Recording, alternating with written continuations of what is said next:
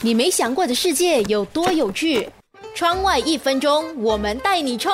采购回家，你会把这些食物放进冰箱吗？说到的就是洋葱，洋葱的味道会侵入冰箱中其他的食物，建议将洋葱放在阴暗、干燥、通风的地方，避免发芽。同样的，大蒜也是如此。大蒜在冰箱里很容易变质、发霉，变得像橡胶一样软。更糟糕的是，即便坏了。葱头外表还是没有什么变化，只有当你切开的时候，才发现它已经坏了。冷藏并不会使得大蒜保鲜，反而应该放在阴暗、干燥、通风的地方。另外，黄瓜放入冰箱久后也会出现冻伤的情况，会变黑、变软、变味。黄瓜还会长毛、发黏。因为冰箱一般储存的温度应该介于四到六度左右，而黄瓜比较适宜储存的温度是十到十二度。另外，青椒也不适合久存在冰箱里。